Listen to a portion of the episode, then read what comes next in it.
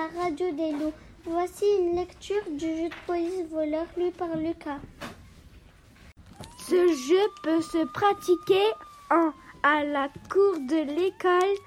Il faut d'abord délimiter le terrain avec des plots, puis tracer un cercle au milieu pour marquer la prison. Ensuite, les joueurs sont répartis en deux équipes, les gendarmes et les voleurs.